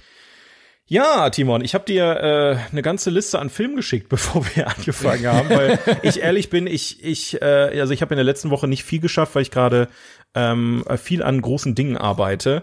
Ähm, ich habe aber davor extrem viel geschaut und ich muss ehrlich sagen, von den Dingen, die ich geschaut habe, kann ich dir jetzt nicht wirklich irgendwas sagen, wo ich sage, boah, das hat mir jetzt krass irgendwie äh, mich irgendwie geprägt hat, war cool, war teilweise mittelmäßig und deswegen habe ich gesagt, äh, such dir, ich gebe dir eine Liste ohne Wertung und du suchst jetzt einfach mal aus, welchen Film ich jetzt hier vorstelle. Äh, be beziehungsweise der letzte Punkt sind ja mehrere Sachen eigentlich, ne? Genau, sind drei ganz kleine Dinger. Ich nehme, ähm, weil ich da immer schon was von hören wollte und der bei mir, glaube ich, sogar im Regal steht, äh, ich nehme Aha. Argo. Weil, weil der hat drei Oscars gewonnen und ich höre immer, dass den eigentlich keiner so richtig mag. Äh, also äh, alle sagen immer, ist ein guter Film, aber das war's dann auch. Ja, das sag ich aber nicht. Da, da, da brauchst du keine Sorgen. Also ich sag nicht, dass Argo ein guter Film ist, ähm, weil da, das kann ich dir schon mal mitgeben. Ja, also ähm, folgende Situation. Ähm, Argo ist aus dem Jahr 2012, ist von Ben Affleck gedreht und auch in der Hauptrolle Ben Affleck, also so quasi wieder so ein ähm, äh, wie heißt der nochmal von äh, äh, Passion Christi hier, Mel Gibson und Mel Gibson Ding, ne? Also Aber nicht das Drehbuch als, hat er gemacht, immerhin. Ja, immerhin hat er nicht das Drehbuch gemacht, aber es hat immer so einen miesen Beigeschmack, wenn dann so der Hauptdarsteller auch der der Produzent von dem Film ist. Fühlt sich dann in manchen Situationen ein bisschen weird Ja, an. Throwback Aber ja. ähm, äh, oder Shoutout an Tarantino, der sich einfach selber für eine Rolle gecastet hat, wo er das N-Wort droppen muss. Weil er dachte, ja Mann, also wer könnte das besser als ich? Ja, Tar- Tarantino ist nochmal eine ganz andere, ganz andere äh, Richtung. Aber ja, ähm, in dem Film geht's darum, ähm, es basiert auf einer wahren Geschichte tatsächlich. Und zwar äh, ging es in den äh, ja, Ende der 70er Jahre ähm, gab es eine Geiselnahme im äh, Iran, äh, wo dann äh, Amerikaner aus der Botschaft im irgendwie gefangen genommen wurden von von Terroristen und ähm, die haben die da nicht rausgekriegt und die Regierung war halt schon so weit und hat gesagt, boah, komm, äh, lassen wir, wir wir kriegen die da eh nicht raus, scheiß drauf. Und dann gibt's halt einen Typen, der von Ben Affleck gespielt wird, der eigentlich dafür da ist, Leute aus einem aus so einem Szenario zu befreien. Also der ist quasi Spezialagent für sowas und der ist darauf ausgerichtet, Geiseln zu befreien. Aber das ist ganz kurz, ähm, das ist eine wahre Geschichte, ne? Also das ist wirklich genau, ist eine, es basiert auf einer wahren Begebenheit. Okay, ja. Nur das und ähm, genau. Und ähm, ja, der kommt dann irgendwie im Laufe des Films auf die Idee, nachdem alle Ideen irgendwie nicht funktioniert haben, kommt er auf eine sehr komische Idee. Und zwar hat er gesagt, lasst uns doch einfach den Iran als Drehort nutzen für einen fiktiven Film, den wir uns ausdenken. Also eine, wir, wir behaupten, wir würden einen Hollywood-Film in Iran, im äh, Iran drehen wollen. Und die Geiseln, die wir befreien, das sind Schauspieler. Und äh, wir verkleiden die, geben ihnen neue Identitäten etc. Und ähm, in dem Film geht es dann im Prinzip darum, dass dieser fiktive Film Argo im Prinzip erfunden wird und dann äh, versuchen die die auf die Art und Weise da aus dieser Krisensituation wieder zu befreien. Und das ist wohl auch wirklich passiert. Holy shit. Okay, also ganz Richtig. abgefuckte Story. Sehr abgefuckte Story, aber auf eine Art und Weise äh, inszeniert, wo ich sage, das also wirklich zum Schnarchen. Also Oh, totlangweilig. okay. Der Film hat von mir eine 5 gekriegt. Uh, Ähm, also pures Mittelmaß. Kann aber auch daran liegen, dass ich Ben Affleck wirklich überhaupt nicht mag. Ja. Der Kamera. Also ich weiß auch nicht. Das hatten wir ja bei ähm, Goodwill Hunting war ja auch schon mit dabei. Da war aber nur eine Nebenrolle. Ähm, da mochte ich ihn schon nicht. Ich mochte ihn nicht als Batman. Und äh, jedes Mal, wenn ich den sehe, weiß ich nicht. Also ich habe jetzt keinen Hass gegen den Mann, aber er ist so unsympathisch irgendwie vor der Kamera. Er spielt halt immer so diesen super coolen. Oh, ich weiß auch nicht. Ich habe immer so diesen selben Blick drauf, weißt du? Und das funktioniert in dem Film halt überhaupt nicht so. Ich, ich, also hätten sie einen anderen Hauptdarsteller gehabt, wäre das vielleicht ein bisschen charismatischer gewesen. Aber als an alles in allem zerfließt der Film in so nichtigen Situationen und Gesprächen und ich war echt froh, dass ich den äh, hinter mir hatte. Den musste ich nämlich für mein Oscar-Badge gucken. Ah, okay. Ach, Weil ich scheiße. glaube, hat er nicht sogar den, der hat doch Best Picture sogar Ja, gewonnen. ich habe nämlich gerade geguckt. Jahr. Genau, 2013 äh, bester Film ist er geworden und äh, Ja. es waren auch noch nominiert unter anderem Django Unchained, Life Genau. of Pi, Le Miserable. Also ja, war, Ja. weiß nicht, ob Ja. das jetzt der beste war. Also ich glaube auch nicht. Also das ist halt wieder, fühlt man durch und durch, dass der Film äh, in Amerika so ein Ding war und bei den Oscars, weil es halt eine Geschichte über einen amerikanischen Helden ist. Weißt du, das ist genau wieder dieses Thema, ähm, dass er heute vielleicht so ein bisschen in den Hintergrund rückt bei den Oscars, weil alles sehr viel internationaler geworden ist, Gott sei Dank. Aber damals war es ja noch so ein Ah, ähm, ja, das ist eine Geschichte, die müssen wir ganz dramatisch und äh, überemotional erzählen und ihn also als Helden präsentieren. Ich meine, das ist super, dass das geklappt hat und äh, ähm, die da irgendwie diese diese Geschichte da irgendwie inszenieren konnten und weiß der Geier was, ne? Weil das war halt auch ein harter Weg dahin, dass sie es überhaupt machen durften. Ähm, der musste da auch vor den ganzen ähm, Ämtern und so weiter kämpfen, dass er das wirklich machen darf, weil die alle gesagt haben, du spinnst doch. Ähm, und dass das überhaupt zustande gekommen ist, ist halt schon eine Sache für sich. Aber der Film ist, also, kannst du dir wirklich schenken. nein. es ist, die, die Idee klingt viel cooler, als der Film am Ende ist, leider. nein. Das ist, ja, Ah, war schlimm. absolut nicht meins. War überhaupt nicht meins. Das, Ach, aber geil, dass du dir ausgerechnet den Film jetzt ausgesucht hast von der Liste. Nein, mich hat das immer interessiert. Also ich habe immer mir gedacht, boah, den musst du ja eigentlich gucken, aber irgendwie, der ist Best Picture, aber ich kenne kaum einen, der den irgendwie groß guckt oder Ja. gut findet oder so. Und ja gut, da weiß ich jetzt Bescheid. Ich glaube, das ist auch bisher, also ich habe natürlich noch nicht alle Best Pictures gesehen, aber ich glaube, von allen Oscar Best Picture Filmen ist das der, den ich am schlechtesten bewertet habe bisher. ja, okay. ähm, ja was, was soll ich sagen? Nee, ist ja, Das- ist ja völlig okay. Also, Tut mir leid. Man muss mich ja auch immer entschuldigen. Es gibt bestimmt Leute, die den Film richtig feiern, aber ich glaube nicht in Deutschland. Also außerhalb von Amerika bist du, glaube ich, so, was ist, ist nett gewesen. So, das weiß ich auch nicht. Na gut, ja, äh, soll ich äh, mit Blick auf die Uhr einfach noch eins von deiner Liste? Ja, hau noch mal einen raus. Ich, ich, ich, wie gesagt, viel mehr kann ich über den Film auch nicht erzählen. Ne? Also, du hattest zwar einen Brian Cranston und John Goodman mit dabei, aber die waren auch völlig verschenkt irgendwie. Die, die sind völlig untergegangen in der ganzen Geschichte da irgendwie. Ich weiß ich auch nicht. Ja, komm, Schade. Dann, dann nehme ich Dallas Buyers Club noch. Den hast du auch hier auf deiner Liste.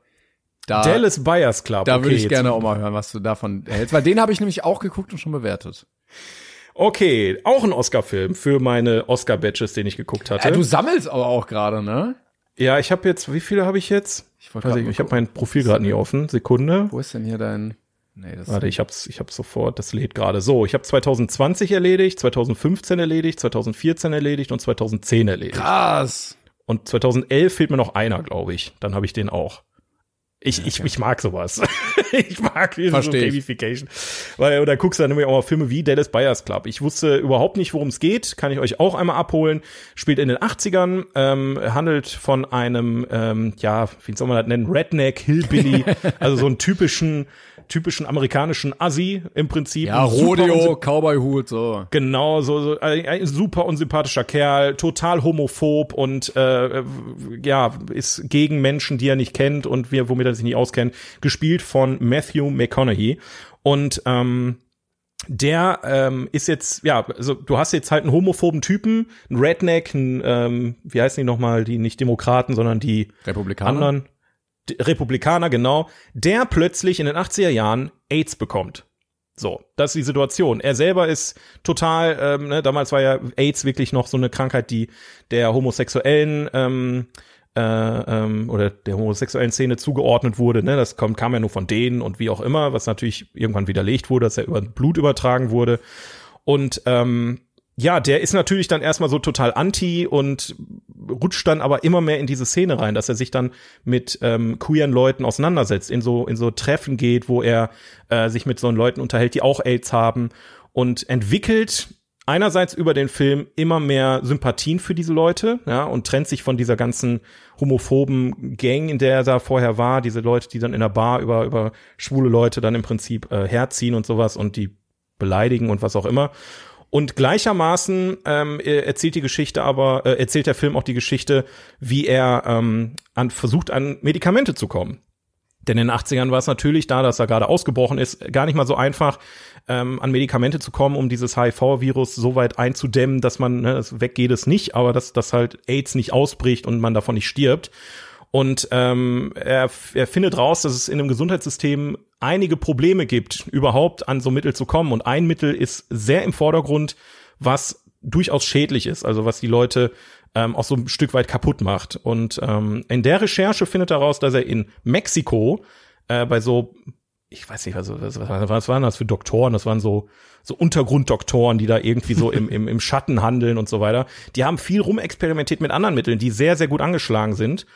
Und er fängt dann an, diese Mittel über die Grenze zu schmuggeln und diesen Dallas Buyers Club im Prinzip äh, zu gründen, wo dann Leute mit AIDS hinkommen können und für ein monatliches Budget alle Medikamente bekommen, die sie benötigen, um zu überleben. Genau, also Und das, das, im- Prinzip ist, glaube ich, ähm, der darf die nicht verkaufen und Genau. deshalb gründet er diesen Dallas Buyers Club, wo du als Mitglied für einen monatlichen Betrag kostenlos diese Medikamente bekommst. Äh, und so versucht er dann das System irgendwie auszutricksen und äh, diesen Menschen dann zu helfen, dass sie nicht sterben, ne? Genau, genau. Und äh, das macht er zusammen mit, ähm, ja, gespielt von Jared Leto, einem, äh, ja, einer Transperson eigentlich, ne? Ich, ich glaube, Ich glaube ja, ja. identitär ist es, glaube ich, eine, ein, ein, ein Mann im, eine Frau im Körper eines Mannes.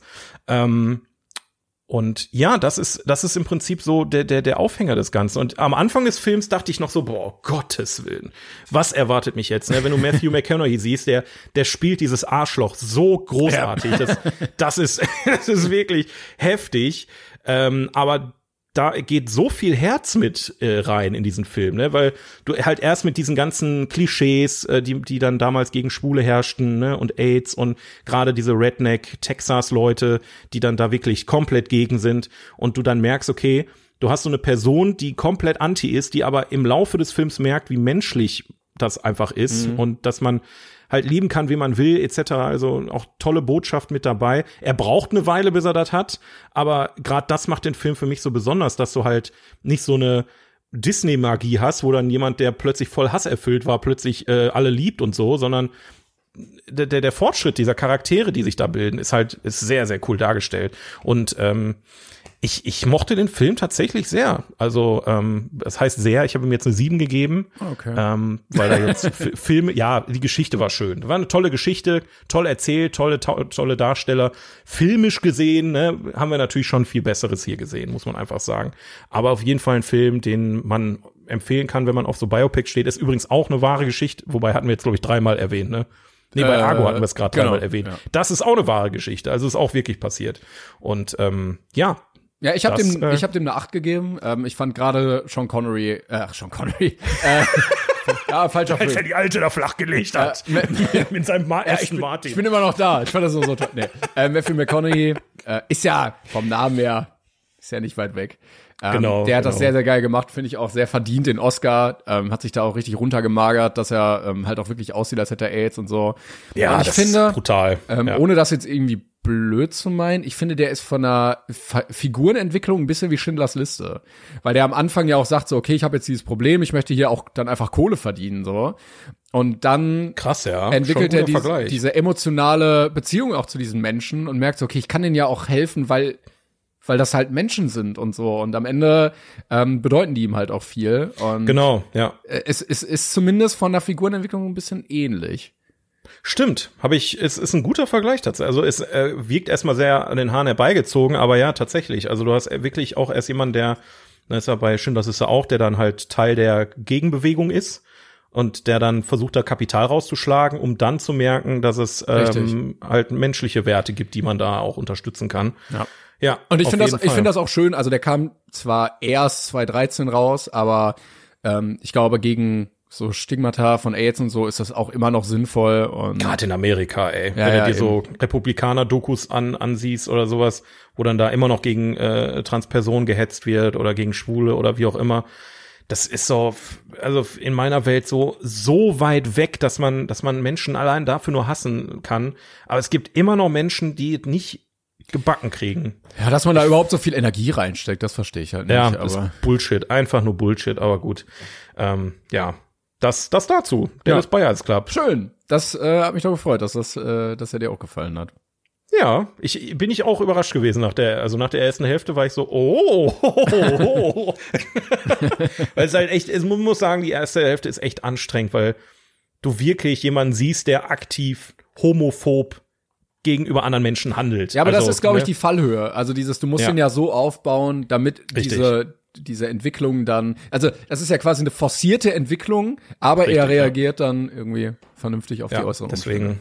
Also ist schon ein harter Tobak am Anfang, aber ähm, wie gesagt, ein bisschen Happy End darf dann auch kommen, Gott sei Dank. Ja, ja gut, äh, dann würde ich sagen, ähm, haben wir das auch wieder abgehakt. Du hast zwei Badges mehr bekommen.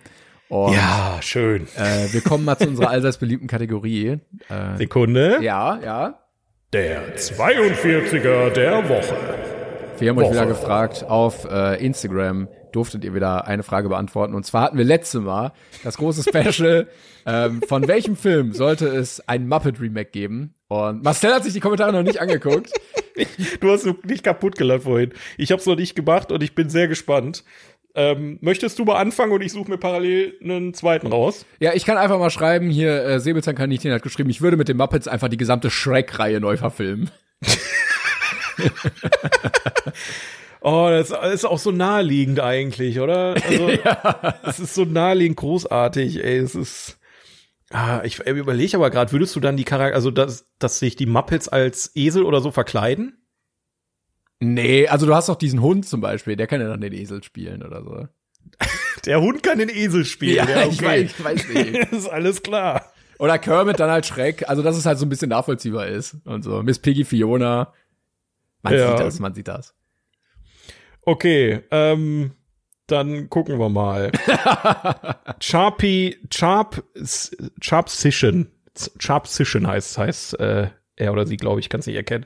Ähm, welcome to my TED Talk. Warum Muppets die Hunger Games darstellen sollten. Beide haben starke, bissige weibliche Hauptrollen, wobei Miss Piggy auch als Effie gut passen würde, aber das natürlich unter ihrer Würde. Kermit ist Peter, da beide etwas treu doof für ihre wahre Liebe sind, aber doch ganz gut in dem, was sie, äh, ganz gut sind in dem, was sie machen. Konstantin, ich kenne die ganzen Charaktere aus Hunger Games gar nicht, fällt mir gerade. Ich, aber alle Hunger Games Fans, die werden sich jetzt wahrscheinlich freuen. Konstantin in alt ist gut, äh, ist geeignet als President Snow. Okay, das ist ein Muppet. Konstantin, wer ist denn Konstantin? Komme ich nicht drauf, keine Ahnung. President Snow, da sie beide durch und durch böse sind, dass er aussieht wie Peter, macht nichts, sind ja beide blond im Original. Gail kann weiterhin von Liam Hemsworth gespielt werden. da, da er auch im Outer Muppet Cinematic Unit, boah, wir haben wirklich hier jemanden der absolut, Stark. also das ist der Moment, Time to Shine hier. Ähm, da er auch im Outer Muppet Cinematic Universe ein Love Rival von Kermit ist. In Klammern googles ruhig mal. Waldorf und Stettler, so heißen die alten Herren, die uns letztes Mal nicht eingefallen sind, ähm, sind in ihrer Ju in ihrer Judging Art perfekte Kapitolbewohner, während Sergeant Floyd Pepper Sinner ist. Droop ist Hey Mitch und so weiter. Danke für eure Aufmerksamkeit. holy Boah, das ist ja richtig. Da kannst du ja schon ein Drehbuch hier fast draus machen, was du da äh, Ja, rausgehauen hast. echt, ey. Stark. Pitchen wir direkt. Wenn wir mal einen treffen von irgendeinem Studio, dann haben wir es direkt. Großartig. Ja, könnte das nächste Prequel werden, ne? So Alternativuniversum. Könnte mal funktionieren, warum nicht? Äh, Evelyn, auch fand ich geil, ganz wichtig wäre ein Ballermann 6 Muppet Remake. Ich glaube, ich muss nicht erklären, warum. Ballermann 6 als Muppet. Wer, wer, wer spielt dann äh, Tom Gerhardt? Ja, ich sehe gerade hier, also es gibt so ein, so ein Bild von den Muppets, wo die so am Strand stehen. Das sieht schon alles sehr nach, nach Ballermann 6 aus. Also da kann man mitarbeiten, würde ich sagen. Ey, Muppets auf dem Ballermann, ey. Ja. Ah, ja, ja, ja. Ah, ja. Ballermann Ich kenne die 6, leider alle nicht. Irgendwie so ein Liederner und so ein blauer. Ja, das ist halt die Band, die du auf dem Foto, die, äh, boah, ich vergesse immer, wie die Band heißt. Aber Ich das, muss mir mal so ein, äh, Dr. Muppets- Goldzahn rechts und so. Muppets Lore Video angucken, dass ich die mal alle kenne. Ja, da, da geht wahrscheinlich vier Stunden oder sowas. Kein Problem. Tarik schreibt, ein Muppets Me Remake zu Inglorious Bastards wäre meiner Meinung nach perfekt. Meine Besetzung wäre hiermit ähm, Kermit als Hans Landa, Miss Piggy als Bridget von Hammersmark, Ja. Gonzo als Aldo Rain, Waldorf und Stettler als Hitler und Goebbels und natürlich Scooter als Frederick Zoller. Till Schweigers Rolle wäre die einzige, die gleich bleibt. Sonst fände ich Pulp Fiction doch gut. Allein für das Zitat, does Kermit look like a bitch? Stark. Oder dafür, dass Miss Piggy fast an Heroin stirbt. Ja, das auf jeden Fall. Ihr kommt aber auch wirklich auf Klamotten hier schon wieder. Sehr gut. Nehmen sehr, wir. sehr gut. äh, Ach ja. hier, äh, Hannah Jung hat geschrieben, äh, sieben. Kermit als David Mills, Miss Piggy als Tracy Mills, Gonzo als William Somerset, Scooter als John Doe, Amy Sue, Stedler, Waldorf, Fozzie Bear, Jolenda sind die Opfer. Boah, das sind so viele Namen, ne? Da, da habe ich überhaupt nicht kommen sehen. Das, das, aber ist ja auch offensichtlich, dass sie die ganzen Namen dann auch droppen. Oh, Junge. Sehe ich auch, könnte ich, also würde ich auch fühlen. Also auch die, die einzelnen ähm, Opfer dann nach den Sünden. Finde ich gut. Findus die Socke schreibt, wie wär's mit Manta Manta 2? Schlimmer als das Original kann's ja nicht werden. Stimmt, stimmt.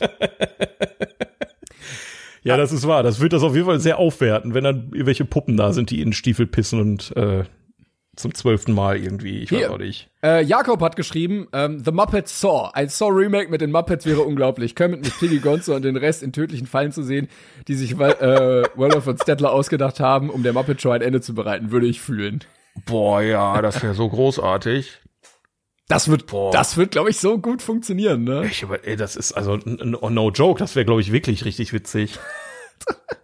Oh Ich glaube, Gott. jeder Film ist mit den Muppets besser. Kennst du Don't Hug Me, I'm Scared? Nee.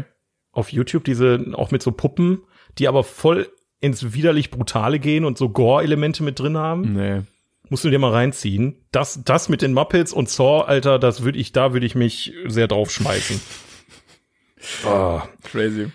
Dann haben wir noch ähm, Casbra, Casbra, ja. Äh, aus offensichtlichen Gründen wäre Dune wahrscheinlich deutlich besser mit Muppets. Als Serie hätte ich gerne ein How I Met Your Mother Remake mit den Muppets und Jason Segel in seiner Rolle als Ja. Marshall. Ja, finde ich auch. Ich finde immer, ein Mensch muss auch drin sein.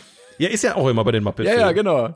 Genau. Und, aber ich, ich glaube, ich fänd's ein bisschen weird, wenn Jason Segel dann mit irgendeiner, keine Ahnung, der hat ja seine Lilly in der Serie. Ich weiß nicht, wenn Lilly eine Muppet wäre, wäre ein bisschen unangenehm, oder? Wenn Nee, nee, nee, das- das gehört dann Muppet dazu. rummachen würde. Übrigens hier, Leon schreibt auch, ist zwar kein Film, aber Game of Thrones wäre echt interessant. Ja. Alle, alle Muppets und Peter Dinklage. Bitte. Oh, Junge. Ja, also wie, wie ihr hört, ist da eine Menge Potenzial drin und es ist auch, ich glaube, ihr hättet jeden Film schreiben können. Es, es wird einfach besser, wenn die Muppets dabei sind. Ja, ich glaube auch. Ist halt einfach so.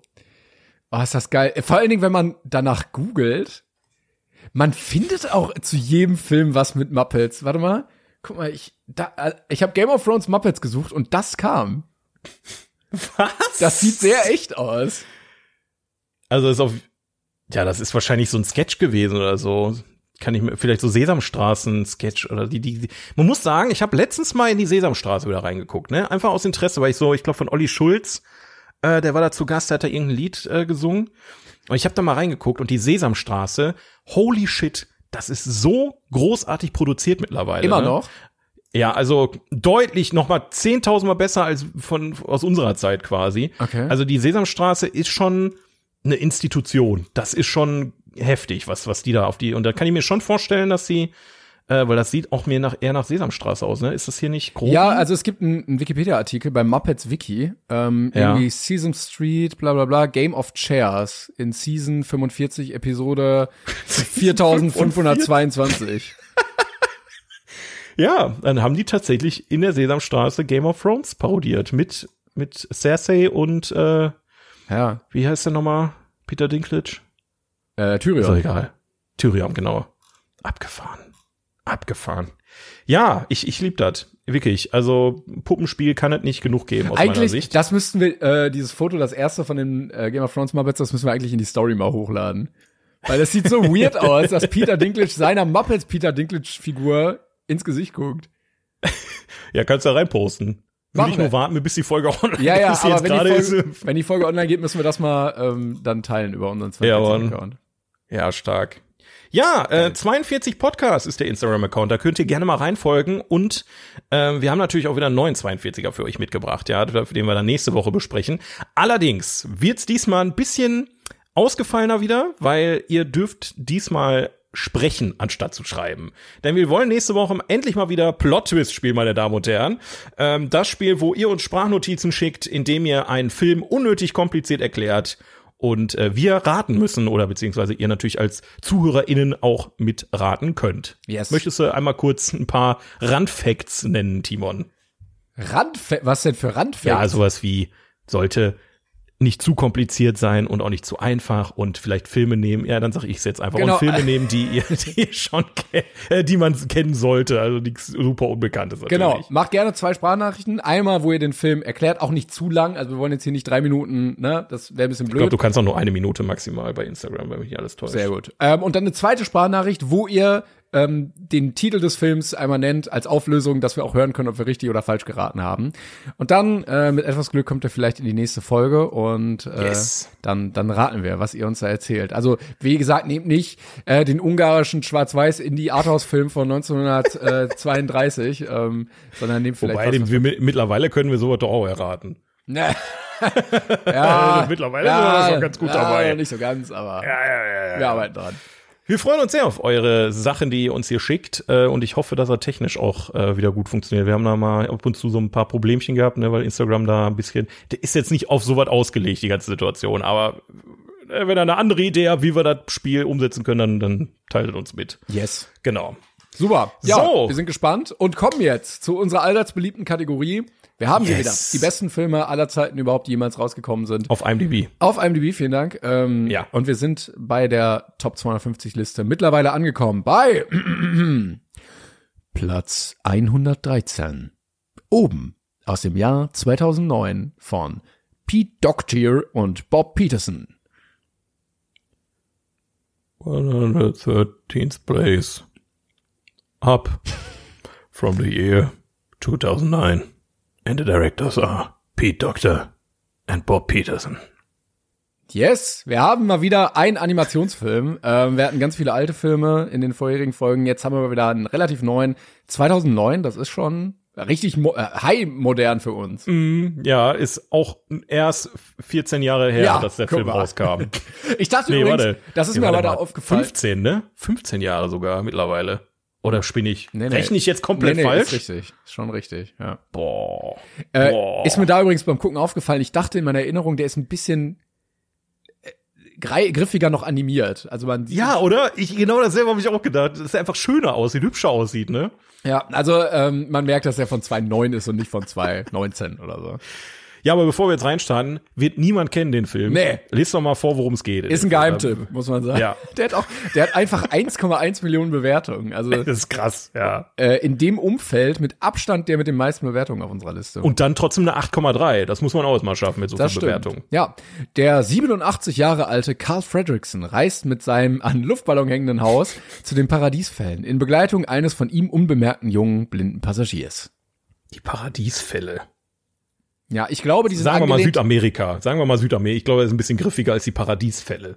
ähm, ja, es sind diese besonderen ähm, Wasserfälle, die er ähm, immer als Bild so hatte, wo er unbedingt hin wollte mit seiner Frau und äh, da beschließt er jetzt hinzufliegen.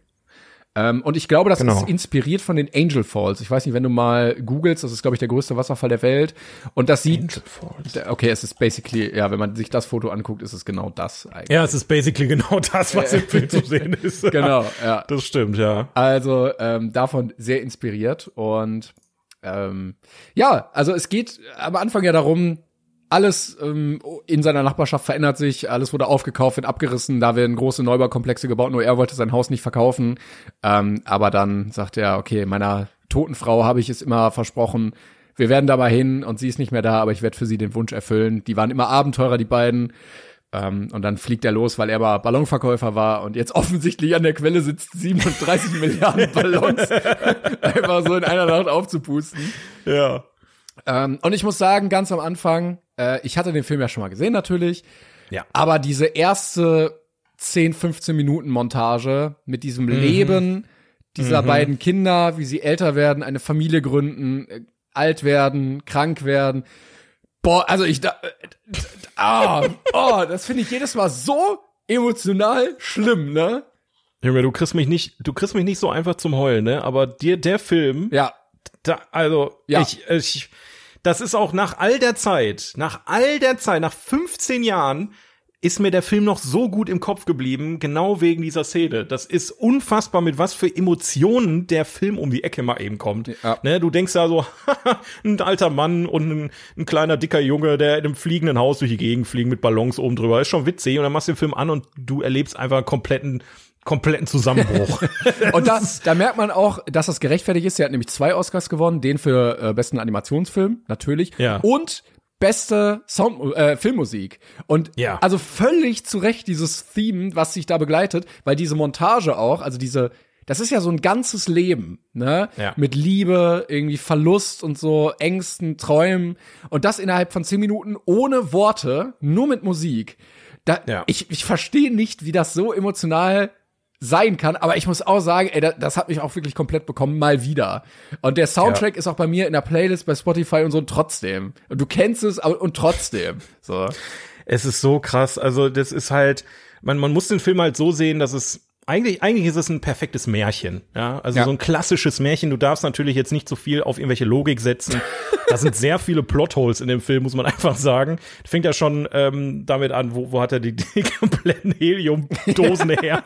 Weißt du, oder am Anfang des Films ist er, kann, er noch nicht mal den Briefkasten äh, aufmachen, ohne irgendwie Schmerzen zu haben. Und am Ende schwingt er sich dann da an irgendwelchen Schläuchen Er durch, ist- ja. durch die Welt. Er ist der fitteste 87-Jährige der Welt. Also was der Ja. an äh, Agentenleistungen da macht und an Zeppelin hochklettert und sonstige Sachen. Wirklich äh, wild. Ja, und auch der Antagonist, der müsste eigentlich schon lange tot sein, weil Ja, ja. Ne, das, das ist halt so, der, der hat den, der, der 87-Jährige hat ihn in seiner Jugend gefeiert, da war er schon erwachsen. Also das ist ja unmöglich, da müsste er über 100 schon sein. Ja, äh, ich Also, hatte nämlich gelesen, es gab irgendwie ähm, eine veränderte Story am Anfang. Ähm, also der der Abenteurer, der ist da hingefahren in dieses Paradies und ähm, hat gesagt, er kommt wieder, wenn er diesen legendären Vogel findet. Genau. Und in der Ursprungsstory äh, behält man irgendwie so ein bisschen seine Jugend oder lebt besser oder gesünder, wenn man diesen Vogel, glaube ich, isst oder so. Und Ach so. ähm, das okay. war dann die Erklärung dafür, dass die ungefähr gleich alt wirken. Das haben sie rausgeschmissen dann aus der ein Story, bisschen brutal gewesen. aber haben halt beibehalten, dass sie irgendwie gleich alt sind dann am Ende. Ja. Äh, weil eigentlich müsste er irgendwie, keine Ahnung, 110, 120, irgendwie sowas sein. Ja, das wird halt auch überhaupt nicht thematisiert im Film. Es ist halt einfach, wird als Fakt gesehen, dass sie gleich alt sind plötzlich. Aber gut. Ähm, aber wenn man all diese Dinge einfach ausblendet und sagt, okay, wir haben jetzt hier ein kleines Märchen ähm, mit wirklich tollen Charakteren, ne? wir haben halt diesen alten Mann, wir haben den äh, kleinen Jungen, der äh, auch Abenteurer ist, ein, ein kleiner Pfadfinder, Ja. der dem alten Mann eigentlich nur hilft, weil er sein ähm, Badge irgendwie, wie heißt es nochmal auf Deutsch, äh, so ein ähm, Ja, so ein äh, äh, An Abzeichen? Abzeichen. Ja, genau. Genau, sich ein Abzeichen verdienen möchte. Dann kommt im späteren Verlauf halt dieser Vogel, über den wir gerade gesprochen haben, noch dazu. Und, Der Hund!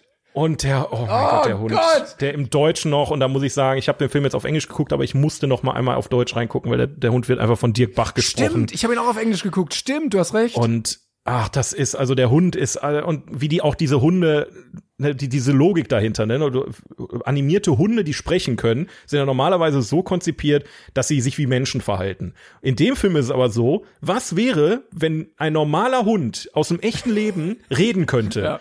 Und, Das und ist der das Traum so- eines jeden Hundebesitzers eigentlich. So ein Ja. Halsband hat er, was dann äh, die, die Laute übersetzt in Sprache. So. Ja, genau. Und es ist so, also allein da haben die auch so viel Arbeit rein investiert, wie die Hunde sich verhalten und ne, ist so witzig, da wieder der, Hund mit der Kochmütze reinkommt. Also, das ist so völlig bescheuert, aber ich, das ist genau mein Humor. Und da ist so viel Herz in diesem Film. Es ist so unfassbar, wie viel Ja, das Herz die über dieses, diese super einfache Story transportieren. Das ist unglaublich. Ja, das ist auch smart gemacht, dass äh, also dieser ähm, Abenteurer hat ganz viele Hunde, viele sind sehr böse, so Rottweiler und Boxer und so.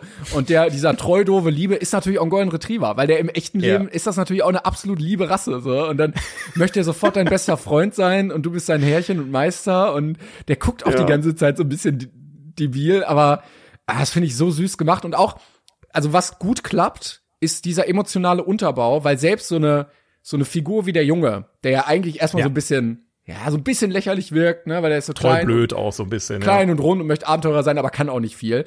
Aber auch der kriegt so eine emotionale äh, Pointe, äh, nicht Pointe, aber so ein Ja.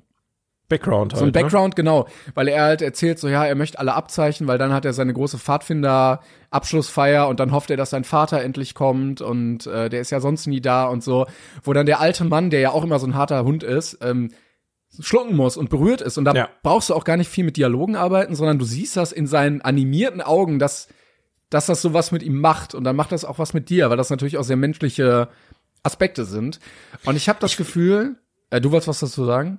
Ja, ich, ich, in dem, äh, beende deinen Gedanken erstmal, dann, dann setze ich ein. Ja, und das wird auch später dann aufgegriffen, weil ähm, er dann diesen einen Badge von diesem Opa bekommt. Also der hatte damals mit seiner Frau, als sie noch klein waren, so ein eigenes Badge, so ein Kronkorken mit so einer Sicherheitsnadel, was sie dann als Zeichen getragen haben. Und dann am Ende des Abenteuers kriegt halt der kleine Pfadfinder ebenfalls die von ihm höchste Auszeichnung, diesen Kronkorken an der Nadel. Und äh, das ist auch so so ein runder Kreis. Also du greifst das am Anfang auf, du siehst das als Element und am Ende werden so beide Figuren zusammengeführt darüber. So. Ja, und es ist nicht nur dieser, dieser Kreis, sondern es ist am Ende auch eine zweite Ebene da, was ich auch super, das habe ich beim ersten Mal schauen damals überhaupt nicht gecheckt. Das habe ich jetzt, ich weiß nicht, wahrscheinlich, weil ich den Film kannte und mich ein bisschen genauer damit beschäftigen konnte, dass du immer mal wieder so ähm, Sachen, die in der, in dieser, in der Einstellung passieren am Anfang, ne, wo er im Prinzip mit seiner Frau aufwächst, die dann immer wieder im La- Verlaufe der Story aufgegriffen werden. Also zum Beispiel ähm, haben, haben die beiden, ähm, wollten die ein Kind bekommen, haben uns Kind aber verloren, bevor es geboren wurde. Und das zielt natürlich wieder darauf ab, dass er halt gewisse Vatergefühle auch für den Jungen irgendwie entwickeln könnte. Ne, dass er halt nie ein Kind hatte, obwohl er ein Kind haben wollte. Dann hast du halt diese ganze Geschichte um, um die Frau, die, die Abenteurer werden wollte, ne, und ihn so ein bisschen mitgerissen hat und äh, der aktive Part in der Beziehung war, ne, dass er aufgedreht war, sehr, sehr verrückt war und er ist halt dieser eigentlich könnte er auch ein Deutscher sein, ne? Dieser stabile, stabile Vorgartenoper, ne? Der eigentlich ne, immer grimmig ist und ähm, dass ihm im Prinzip so die Freude im Leben fehlt, seitdem seine Frau nicht mehr da ist und die dann wiederkommt ähm, durch den Hund, durch den Jungen etc. Also es sind so viele ähm, auch so äh, fast schon so so rote Fäden, die sich so durch den ganzen Film ziehen und so Querverweise haben. Es ist verdammt großartig. Also der Film ist glaube ich so viel mehr als wenn man den einfach nur so ganz objektiv betrachtet, ne? Also dieses bunte Haus mit den Ballons und ne, das ist übrigens für mich, Story. das ist übrigens für mich ein so schönes Bild. Ich habe immer, wenn ich an Pixar denke, zwei Bilder im Kopf. Wally, ja. wie er so in den Sternenhimmel guckt und dieses Haus so mit diesen bunten Ballons über den Wolken. Das ist für mich ja. so äh, Pixar in zwei Bildern. Absolut, absolut. Ähm, was ich auch mir die ganze Zeit dachte, war, dass ich das, also das fühlt sich irgendwie so emotional an, was ich jetzt bei den neuen Filmen vermisse. Ich habe das Gefühl, das war so die Zeit, ja. wo, wo Pixar wusste, wie man Geschichten erzählt. Ich habe gerade noch mal geguckt, das war nämlich dieses dieses drei Jahre Ding, sieben, acht, also 2007, 2008, 2009 mit Ratatouille, Wally -E oben. Ja. Ja, ähm, und ich glaube, es ist auch immer intelligent oder ein guter Kinderfilm funktioniert, wenn du eine Prämisse, eine Kinderprämisse erzählst. Also sowas wie, ja, was ist, wenn ich mit meinem ein Abenteurer bin und mit meinem Haus einfach wegflieg. So, ja, weißt du? Oder ja. was ist, wenn ich, wenn meine Spielzeuge sprechen können? Oder ähm, so solche Prämissen, die eigentlich so Kinder haben. Oder so, was ist, wenn die Monster ähm, immer kommen und äh, einen erschrecken, weil sie müssen das irgendwie machen oder so. Genau. Und äh, ich habe das Gefühl, Pixar hat das irgendwann oder auch Disney verlernt. Also sowohl ja. Elementals, Lightyear, äh, Rot, das sind alles Filme, die die nicht durch Kinderaugen eine Geschichte erzählen, sondern du brauchst Du brauchst irgendwas, was Kinder interessant finden und dann kriegst du die Erwachsenen auch, wenn du das ausbaust, so wie bei Ratatouille, so wie bei Wally, so wie bei oben. Ähm, und das, ich glaube, die haben einfach verlernt, wie man Geschichten vernünftig erzählt. Absolut. Die haben diesen Märchenaspekt verloren. Ja, ne? ja, ja. Disney ist und bleibt für mich immer noch also klar haben die natürlich auch viele Märchen von, von früher nochmal aufbereitet, ist ja, ist klar. Es gibt aber auch wie oben jetzt zum Beispiel, oder also gerade die Pixar-Filme sind ja wenig mit einer Vorlage entstanden und sind Märchen für sich. Es war einmal ein Monster, das in Kinderzimmer kommen musste, um die Energie für, ne, für die ja, ganze Stadt ja. zu sichern. Es war einmal ein alter Mann, der geträumt hat, ähm, in Südamerika mit seinem, mit seiner Frau und seinem Haus hinzufliegen und spannt tausende Ballons über sein. Das sind halt Märchen, die ich, ich weiß nicht, ob so ein bisschen der, der Zauber verloren gegangen ist bei Disney. Ich glaub, dieses, ja. dieses völlig absurde, äh, diese absurden Geschichten sich zu überlegen. Also ich Eine glaube, die auf dem Kopf von einem Koch sitzt ja. und den Koch lenkt. Das sind alles so absurde Sachen, wo man erst drüber lacht. Aber die haben es geschafft, aus diesen Geschichten super spannende und emotionale Märchen zu machen. Und das funktioniert leider nicht mehr. Du hattest jetzt Inside Out zuletzt, finde ich was ja, äh, noch ja. sehr gut funktioniert hat. Äh, da bin ich jetzt auch auf den zweiten Teil gespannt, aber du kannst ja nicht immer nur zweite Teile machen. Ne? Richtig. Ja. Und auch sowas wie, ähm, ach scheiße, äh, Luca zum Beispiel. Das ist ja. ja jetzt keine Geschichte, die anfängt mit es war einmal und dann kommt ein Kind drauf. Also eigentlich müssten die sich in den Kindergarten setzen mit Stift und Zettel und den Kindern ja. zuhören und so hören, was für Geschichten die erzählen. Und dann kann man gucken, was kann man daraus machen für Filme. Und ich glaube, genau. das haben die irgendwie verlernt. Und die können ja, und das ist ja auch diese, ich glaube, die haben einfach das Pferd von der falschen Seite aufgesattelt, ne? Ist ja auch richtig und wichtig, dass man halt so Themen wie ähm, äh, ja, Homosexualität und Transperson und wie auch immer natürlich auch in solche Filme irgendwie verbaut, um zu zeigen und Kindern zu zeigen, dass es ganz normal ist. Ne? Viele glauben ja, ja, das verändert jetzt den Geist der Kinder und dann werden die auf jeden Fall alle schwul, ist ja Blödsinn. dass man, dass man einfach zeigt, dass es normal ist und das kannst du ja auch in eine in eine Geschichte verarbeiten, wie oben zum Beispiel, ja. So, ja. dass der, der, die Frau von, von dem, von, wie, wie hieß er, ich weiß nicht mehr, Karl, ähm, hätte ja auch ein Mann sein können. So. Ja, ja. Das hätte ja, dann hättest du das Pferd nicht so aufgezäumt, wir brauchen einen äh, schwulen Hauptcharakter und erfinden dann eine Geschichte, sondern du hast eine tolle Geschichte und der Hauptcharakter ist schwul. Und so funktioniert, glaube ich, die, dieses, diese Geschichterzählung viel besser, als wenn du jetzt zum Beispiel Strange World nimmst, wo ja. einfach irgendwelche Charaktere zusammengepresst werden, ohne irgendwie eine gute Idee dahinter. Das ist so, ach, das weiß ich auch nicht. Ist einfach schade. Und ähm, ich hoffe einfach, dass kann jetzt sein, dass wir gerade in so einer Phase sind bei Disney, wo ähm, viel ermittelt wird, wie können wir es am besten anstellen, oh, dass es hoffe, am besten ey. funktioniert und dass wir irgendwann so den Dreh raus haben und dann ist es da und fertig und dann ist es ganz normal für uns alle, dass wir zurückblicken und sagen, ja, die Filme waren kacke, aber ist auch egal.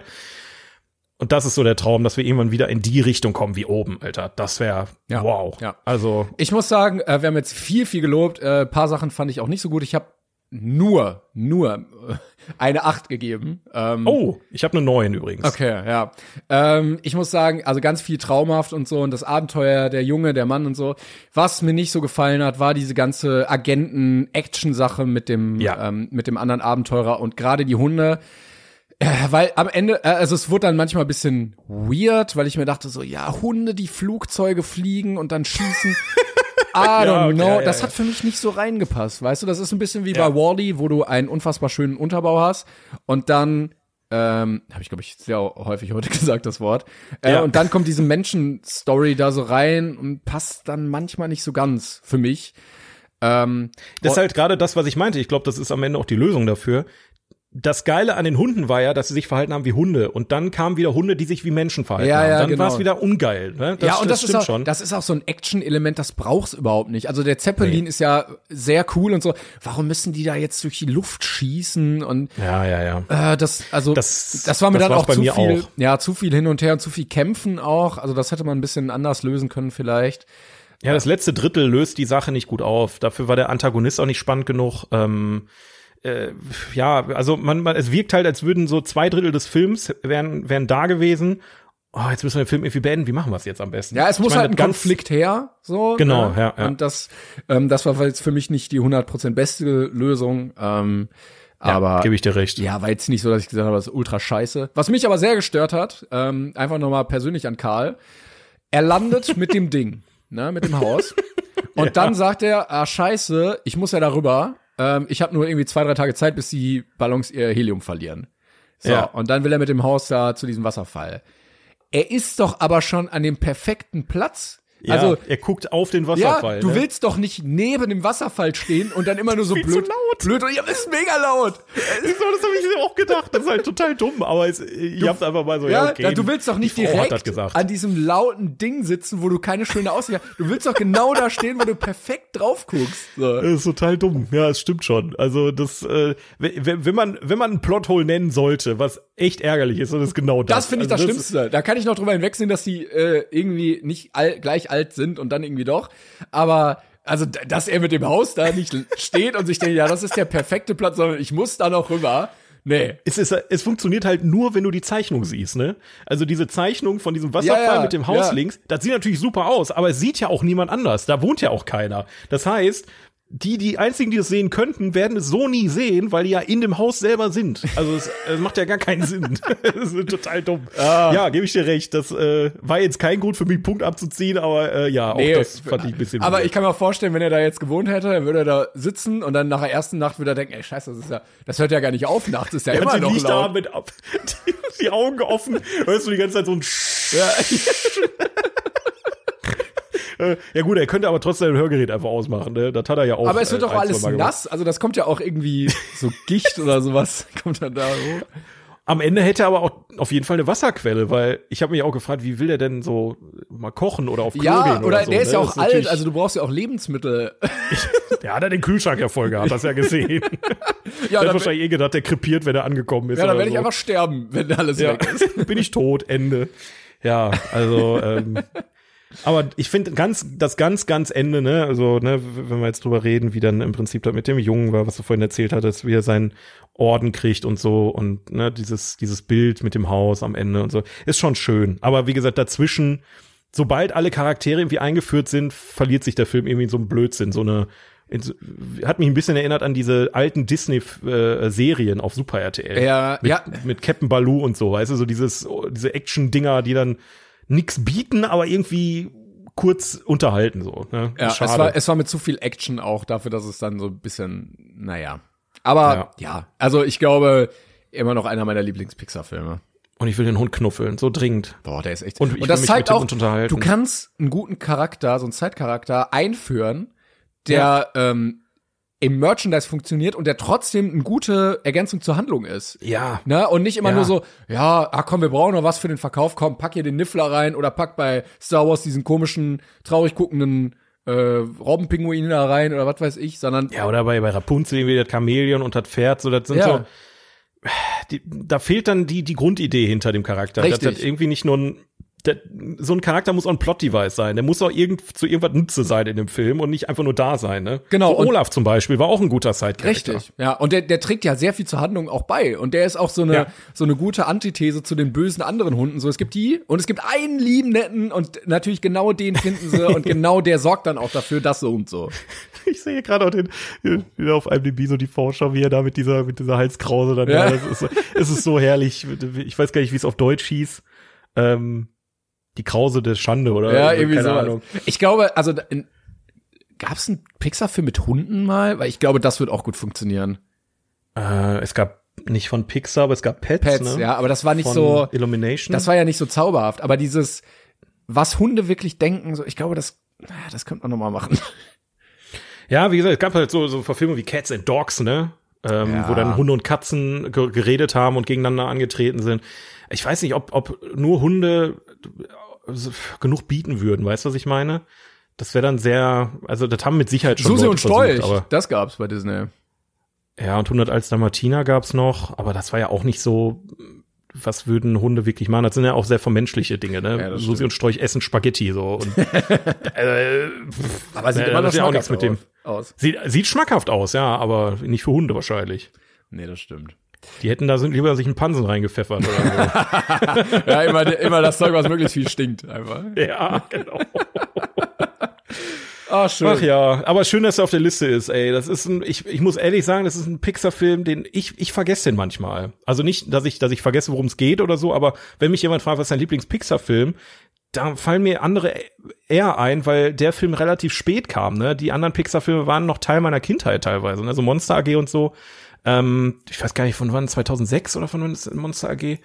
Ähm, 2009, da war ich halt schon, äh, 2001 sogar. Ich habe meine den, Herren. ich hab den auch später geguckt, ja. Ich habe den nicht sofort Ja. da geguckt. Und deswegen verbinde ich ähm, Pixar natürlich auch viel mit meiner Kindheit. Toy Story, Monster AG und so weiter. Und so Wally, Ratatouille und ähm, jetzt oben, die kamen halt in der Phase, wo ich schon Jugendlicher war. Da war da zwar, habe ich zwar noch, trotzdem noch gerne geguckt, aber da war es natürlich nicht mehr so cool. Ne? Da habe ich lieber so Ballerfilme geguckt. So. Uh. ja, ne, ne, deswegen war das schön für mich, den Film jetzt auch mal im Originalton zu sehen, nochmal neu zu erleben. Ähm, und toll, dass er hier auf der Liste ist, auf jeden Fall. Ja, sehr schön. Nächste Woche gibt's mal wieder was ganz anderes, aber ähm, das werden wir dann nächste Woche besprechen. Wir haben auch noch die andere Liste kurz. Ähm, Platz 113 auf unserer Liste, wo alle äh, Bewertungsportale aus dem Internet zusammengefasst sind. Da haben wir einen Wim Wenders Film von 1987, Wings of Desire. Äh, auf Deutsch heißt er, lass mich nicht lügen, äh, Der Himmel über Berlin. Ist das ein deutscher Film? Ähm, das ist, Wim Wenders ist ein deutscher Regisseur. Ah, krass. Okay. Der hat jetzt auch gerade wieder, ähm, lass mich gucken, Perfect Days ist letztes Jahr reingekommen äh, in die Kinos. Der ist wohl auch sehr gut. Der hat bei in Cannes hat er wohl Ja. Leute begeistert. Äh, Oder war nominiert Ich zumindest. da, also der Himmel über Berlin klingt nach Kriegsfilm, aber ist es gar nicht, sehe ich gerade. äh, warte, ich kann ja mal kurz vorlesen. Wer über den großen Klassiker des deutschen Kinos spricht, kommt. Ah, Warum ist denn das? Warum machen die denn hier Pass manchmal? auf, hier, ich lese über MDB vor. Ein Engel ist Ja. es leid, über die Menschen und ihr Tun zu wachen und möchte auch zum Menschen werden, als er sich in eine Sterbliche verliebt. Ah, okay. So. Ist glaube ich auch ein Schwarz-Weiß-Film, wenn ich das hier richtig äh, sehe, oder? Ja, ich glaube schon. Ja. Verrückt. Ja, Wim Wenders muss ich mich auch irgendwann mal mit beschäftigen. Das ist, ähm, wenn wir über deutsche Filme reden, kommt man an dem, glaube ich, auch nicht vorbei, auf lange, kurz oder lang. Aber äh, eins am anderen hier, würde ich mal sagen. Ja, vielen, vielen Dank, dass ihr wieder dabei wart. Ähm, es hat wieder Yes. viel Spaß gemacht. Wir melden uns nächste Woche wieder mit tollen Sachen, tollen Spielen, tollen Filmen und äh, Richtig. Äh, Denkt an den hoffentlich 42er, ne? Die Sprachnotizen. 42 Podcasts auf Instagram, schickt uns da was rüber. Auch wenn ihr schon mal was geschickt hattet, wir können alte Sachen nicht mehr verwerten, weil Instagram die irgendwann löscht. Äh, deswegen schickt gerne mal was rüber und werdet kreativ. Da bin ich gespannt, was ihr uns so hier kredenzt. Yes. Bis nächste Woche. Macht's gut, Leute. Tschüssi!